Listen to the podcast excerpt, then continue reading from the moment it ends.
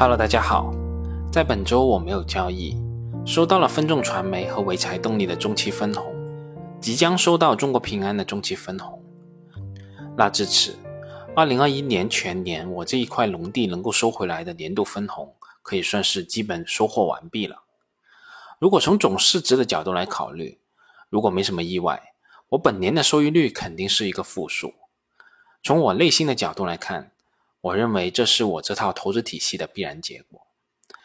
但毫无疑问，如果说这一切是我预想的，或者说我希望的结果，那肯定是不可能的。但有一项结果我还是比较满意的，那就是本年我收到的分红金额。我本年收到上市公司的分红总金额较去年的金额增长幅度达到百分之三十左右，包括格力、海螺、潍柴、万华。美的等公司，我通过公司每年的分红收回的原投资金额已经接近甚至超过百分之二十。换句话来说，如果这些公司能维持持续的盈利，甚至持续增长的情况下，我将来将有一天可能通过分红就收回我的投资。这是我在大跌中气定神闲的其中一点勇气。包括前面的文章，我反复提到一个思路，在某种意义上而言。上市公司持续现金分红，证明了上市公司所赚取的利润是真钱。两家上市公司在各方面条件比较接近的条件下，我确实对多分红的公司有所偏爱。但话说回来，按照我上面的思路，是不是上市公司高分红就一定是好事呢？我想，那还真不一定。有一种新的玩法，叫做掏空式分红，而在这方面最典型的反面例子。正是那个破股恒大，在过去的十年，也就是二零一一年至二零二零年，恒大集团通过现金分红的方式分配给股东的总金额超过一千一百四十二亿。而在二零二零年度，这项数据看上去就更为夸张了。中国恒大的股东分红金额达到六百七十二点八亿。如果光看二零二零年报，恒大集团这一年的业绩其实真不怎么样。二零二零年归属于母公司股东的净利润仅有八十点七六亿，相较于二零一九年的一百七十二亿，下跌幅度超过百分之五十。而如果我们看二零二零年末的数据，恒大期末的流动负债，即使不考虑经营性应付等款项之后的余额，也达到四千多亿，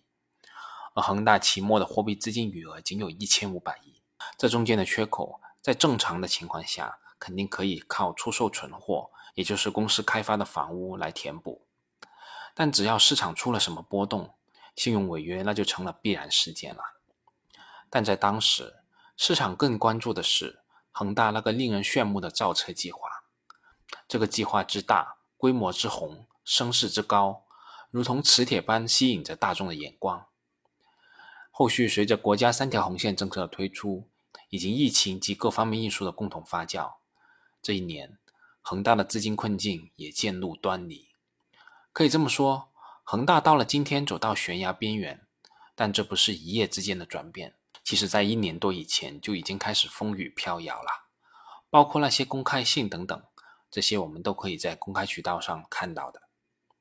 然而，也正是这一年，风雨飘摇的恒大集团却在下半年继续了自己的分红计划，并且史无前例的分掉了五百七十七点七九亿。对此，恒大的解释是，目前公司的现金余额完全有能力实行本次分红，并且未来不会对公司的现金流以及公司的运营造成影响。但这样的理由，我只有四个字可以形容，就是掩耳盗铃。一边向外界求援，包括通过在境内融资渠道受限的情况下，在境外发行大额美元债，一边继续大额分红。表面上看，公司可能觉得正常分红是在对外界传递一种一切如常的局面，甚至是传递一种力量的象征。但事实上，在大自然的暴风雨面前，你这些假面简直是不值一提。那么归根到底，恒大的分红究竟流到何处呢？这关系到两个听起来很吉利的名字：新兴 BVI 有限公司以及君融控股有限公司。他们分别持有恒大集团百分之七十一点四八和百分之六点零六的股份。他们背后的实控人是一对夫妻，分别叫许家印和丁玉梅。这意味着，许家印夫妇通过控制这两家公司，间接持有恒大超过百分之七十七的股份。我们也可以大致做一个推算：许家印夫妇通过这十年的持续分红，合法的从上市公司拿到的资金达到八百七十九亿元，而这些钱很大部分其实都是通过向金融机构借回来的，又或者需要支付给供应商的。需要资金的恒大却分掉了手里的活钱。使得他必须不断的借新还旧，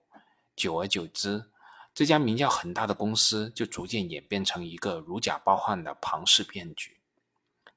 我们刚才说到的恒大是在香港上市，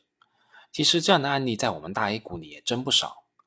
就拿同属地产行业的华夏幸福来说，公司2016年至2020年历年分别的分红金额是12亿、16亿、20亿、27亿和45亿。但在二零二零年疯狂的分红四十五亿元以后，仅仅隔了几个月的时间，公司就宣布无法偿还债务了。如果当时公司就明显觉得资金链紧张了，华夏幸福在半年前为什么又要强行分那个红呢？这样做到底是谁受益呢？又比如深交所主板上市的银翼股份，在公司二零一七年年报的时候披露了一个特别分红方案。公司二零一七年全年规模净利润仅十六亿元，但那一个分红方案计划分红达到二十八亿，分红率达到百分之一百七十六。如果我们不看别的指标，可能会觉得这可能是一个很好的投资标的。但如果我们细看银翼股份二零一七年的年报，我们就可以很清楚的看到，公司的货币资金仅有四十一亿，当年的经营现金流仅有十二亿。但公司的短期负债金额达到六十亿，长期借款有五十六亿，应付债券有三十三亿。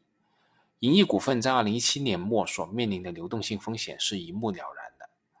但公司的管理层仍然坚持大额特别分红，无疑就是要把上市公司的资金尽快套取出去。那么后面的结果出现大额持续的亏损，被 ST 甚至被退市，那都是顺理成章的事了。今天我们说了一堆。说到的都是一些踩雷的案例，但更核心的其实是与本周所做的那一期节目想表达的意思是一样的。投资不可能看了本书，拿了个指标，甚至直接拿个方法论过来就可以了。这是一个复杂性的系统，任何过分简单的思维方式，毫无疑问都会在这里被撞得头破血流。好了，本周就这么多，我们下次再见吧。